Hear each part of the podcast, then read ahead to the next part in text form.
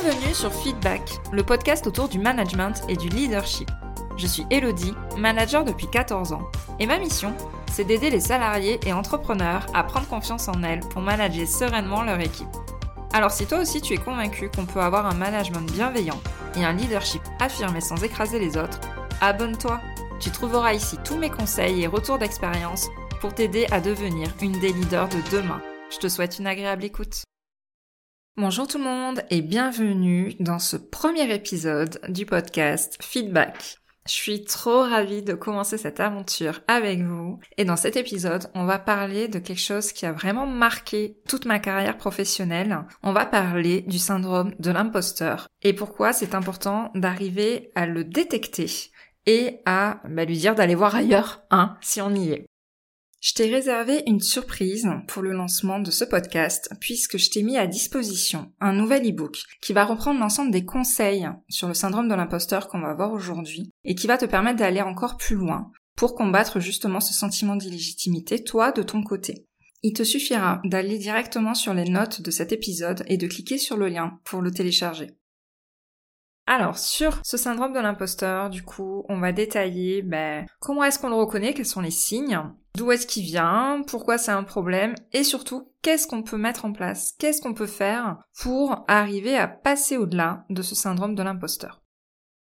Alors déjà, il faut savoir que il touche énormément de gens. On a souvent l'impression qu'on est les seules personnes à penser ça dans notre petit cerveau, mais pas du tout. Euh, il y a souvent des études qui sont citées qui, disent que, qui disent pardon, que 70% des personnes sont concernées. Et même des personnes ultra connues et ultra talentueuses. Hein. Quelqu'un que j'admire énormément comme Emma Watson a aussi fait des interviews où elle déclarait voilà qu'elle qu'elle savait pas trop pourquoi elle était choisie en tant qu'actrice et le syndrome de l'imposteur qu'elle pouvait vivre dans son talent pourtant qui est immense. Alors, on dit souvent, on parle du syndrome de l'imposteur, c'est clairement pas un syndrome, hein, c'est pas une maladie, faut arrêter avec ça. Alors, on parle souvent de ça, donc je vais garder ce terme-là parce que c'est vraiment euh, ce qui est utilisé pour euh, pour en parler. Mais euh, ce n'est pas un syndrome, ce n'est pas une étiquette. Hein. C'est pas une maladie auto-immune qu'on a et qui peut pas être guérie, qui peut pas disparaître. Pas du tout. Ce n'est pas quelque chose d'immuable. On peut arriver à faire que ce syndrome de l'imposteur disparaisse dans certaines situations. Parce qu'en fait, ce syndrome, il va être présent chez beaucoup de personnes, mais en plus selon des moments différents. On va pouvoir le ressentir d'un point de vue professionnel, on va pouvoir le ressentir d'un point de vue personnel. Et même dans le cadre professionnel, on va le ressentir dans certaines situations. Alors, moi, par exemple, je sais pas si tu me connais beaucoup ou pas, mais du coup, j'ai une double activité, une activité salariée où je suis donc directrice générale et une activité entrepreneur. Et en fait, dans le cadre de mon cadre managérial, ça fait quelques années maintenant que je ne le ressens plus du tout. Mais par contre, dans mon activité entrepreneuriale, il est revenu en pleine face en me disant mais euh, mais quitter pour donner des conseils en management, en leadership à des gens, à d'autres personnes. Donc ça peut varier selon notre période de vie, selon notre activité, selon notre période de stress, notre période de fatigue. Notre confiance en nous aussi évolue dans le temps. Ça peut varier suivant les périodes. Ce n'est pas quelque chose qui va disparaître complètement, mais on peut euh, vraiment atténuer son impact dans beaucoup euh, de pans de notre vie. Alors, j'ai envie de te raconter un peu mon histoire parce que pourquoi j'ai décidé de parler du syndrome de l'imposteur dans ce premier épisode alors que c'est quelque chose dont on entend souvent parler Parce que c'est vraiment quelque chose qui m'a marqué et qui m'a empêché d'être vraiment à la hauteur de ce que je pouvais faire. C'est ce qui, pour moi, m'a empêché d'assumer mon leadership dans mon équipe, dans mon management, dans l'entreprise où je travaille depuis maintenant 14 ans. C'est quelque chose qui m'a empêché de m'affirmer. C'est quelque chose qui, euh, qui m'a empêché d'être vraiment moi-même aussi, je dirais, voilà, dans tout ce que j'ai pu faire dans cette entreprise. Ce syndrome, je l'ai toujours eu. J'ai envie de dire, depuis même l'école, la fac, l'université. J'ai eu des bonnes notes, j'étais la bonne élève hein, de base, j'étais la tête euh, de la classe. Hein. Pour moi, limite, bon, ça me paraissait rien de grandiose, quoi. Voilà, j'ai fait des longues études, des belles études. Ouais, super, il y avait rien d'exceptionnel pour moi à faire ça. Et j'arrive en entreprise, et en fait j'ai jamais compris pourquoi je montais les échelons au fur et à mesure et pourquoi des personnes me faisaient confiance, pourquoi des patrons, euh, j'ai eu deux mentors dans ma vie, pourquoi ces mentors-là me faisaient confiance? Je comprenais pas, je comprenais pas ce que j'avais de plus par rapport aux autres, je me disais qu'il y avait bien d'autres personnes autour de moi qui étaient meilleures dans leur domaine pour faire ce pourquoi on me demandait euh, de monter dans les échelons. Ce que je faisais, ça me paraissait évident, c'était juste normal en fait. Et je pensais que j'avais eu juste de la chance d'être au bon endroit au bon moment si je deviens euh, directrice d'exploitation, c'était mon ancien poste, bah, c'est normal, c'est qu'il y a personne d'autre en fait dans la boîte qui peut faire ça, mais on va, on traverse la rue, on peut trouver n'importe qui pour faire ça en fait. Pareil pour être DG, voilà, pour être contrôleuse de gestion, enfin dans tout ce que j'ai pu faire, je me disais mais si je suis là, c'est juste parce que dans la boîte, bon, je dois être la plus compétente peut-être pour le faire, mais n'importe qui dehors est capable de le faire. Voilà ce que je pensais. Et c'est vraiment que depuis quelques années que euh, j'assume enfin le fait que oui, alors, je vais être pas bonne sur certains sujets, mais j'ai des compétences dans certains domaines, et notamment dans les relations humaines. Et c'est ce qui a fait que euh, j'ai atteint ces postes de directrice générale. C'est mon poste actuel, mais j'ai eu d'autres évolutions avant. Du coup, j'ai envie de te poser des questions pour savoir si toi, tu subis ce syndrome de l'imposteur, parce qu'on peut dire vraiment que tu le subis. Est-ce qu'il t'arrive d'avoir du mal avec les compliments? Dès que quelqu'un te félicite pour quelque chose, pour un dossier, pour un truc t'as réussi, bah pour toi ça te paraît juste normal. Tu vois pas pourquoi vraiment t'as droit à ces félicitations. Voire même tu vas dire mais c'est pas moi, c'est mon équipe. Euh, ou alors voilà, comme je disais tout à l'heure, j'étais au bon endroit au bon moment. J'ai vraiment eu de la chance. C'est pas grâce à mes compétences, c'est de la chance pourquoi j'ai réussi à le faire. Deuxième signe aussi qu'il peut y avoir, c'est euh, tu peux assister à des réunions et tu n'oses pas prendre la parole parce que pour toi, t'es pas légitime pour participer à cette discussion, à tous ces débats qu'il y a autour de toi. Tu te dis que ton avis ne vaut pas grand chose, pourtant t'as une idée arrêtée sur la question, mais il y a des personnes plus expérimentées, plus compétentes sur le sujet, et il vaut mieux les écouter elles que toi. Du coup, tu te dis aussi que tu ne risques rien en ne disant rien, t'as pas de risque de faire d'erreur ou d'être mal perçu, ou du coup de dire quelque chose qui ne va pas et d'être remise en cause dans ta valeur, dans tes compétences. Et surtout, tu te demandes bien ce que tu fais à ta place. Tu as peur en fait que les autres découvrent que tu n'as rien à faire là où tu es en fait. T'as vraiment peur que les autres te démasquent. Tu es sûr que il y a quelqu'un un jour qui va se rendre compte de cette imposture, de pourquoi tu es là, et qu'on va te, on va te mettre dehors à coups de pied aux fesses parce que c'était une honte que tu sois là où tu es aujourd'hui. Alors ça, j'en rigole parce que je l'ai tellement pensé. Mais c'est ça, en fait, t'as toujours peur de faire le faux pas, que quelqu'un tombe dessus et dise mais, mais qu'est-ce qu'elle fout, Hello, là? Mais, mais, mais en fait, elle nous a menti sur plein de choses et sur ce qu'elle sait faire. Donc, est-ce que tu ressens un de ces trois signes? Si c'est le cas, eh ben oui, t'as le syndrome de l'imposteur. Et du coup, le syndrome de l'imposteur, alors c'est vrai que j'ai pas forcément pris le temps euh, d'expliquer ce que c'était, mais en fait c'est une inadéquation entre la valeur que l'on se donne et celle que nous donnent les autres. En fait, si on doit le résumer, ce sentiment d'imposture, c'est la peur de ne pas être assez. Assez compétente, assez expérimentée, assez jolie, assez... Euh, tu mets tout ce que tu veux dedans, c'est la peur de ne pas être assez c'est une peur de ne pas être assez dans plein de domaines. Ça peut être dans le domaine familial, la peur de ne pas être une bonne mère, l'adorable belle-fille que tout le monde attend. Ça aussi, je l'ai vécu. La peur de ne pas être compétente, de ne pas être expérimentée, comme je disais. Ça peut être dans l'entrepreneuriat. Euh, voilà, qu'est-ce que je fais là? Mais mais pourquoi les gens feraient du coaching ou une formation avec moi? Pourquoi? Voilà, c'est ça l'imposteur, c'est de ne pas mettre le même degré de valeur entre nous, ce qu'on ressent, et ce que ressentent les autres, et c'est la peur de ne pas être assez. Ce sentiment, il vient d'où? Il vient tout simplement de notre petit cerveau qui fait son petit hamster dans notre tête. Pourquoi est-ce que je dis ça? Parce qu'en fait, il n'y a rien de factuel quand on ressent ce syndrome de l'imposteur. Ce ne sont que des interprétations que nous faisons de ce que nous voyons autour de nous et de notre propre valeur. On va avoir tout un ensemble de croyances qu'on va prendre comme des vérités absolues. Par exemple, que tu dois être parfaite. Tout ce que tu dois faire doit être parfait. Une autre euh, croyance que tu pourrais avoir, c'est que l'échec est un signe d'incompétence. Pour toi, si jamais tu échoues ou que tu as une espèce de mauvaise note, parce qu'on va toujours forcément chercher la perfection, le 20 sur 20, le moindre échec va être relié à ta valeur. Et tu vas te dire, je suis nul parce que j'ai échoué. Et ça, c'est pas vrai, hein. La vie est jalonnée d'erreurs et d'échecs. Ce n'est pas un signe d'incompétence. Ce n'est que de l'interprétation que tu fais par rapport à des faits qui ont lieu dans ton, environnement pardon, de travail. Le syndrome de l'imposteur, ce sont donc toutes ces croyances que tu vas prendre comme des vérités absolues Et le problème, en fait, c'est que tu vas croire que ces pensées sont vraies. Tu vas croire que c'est ça, la réalité.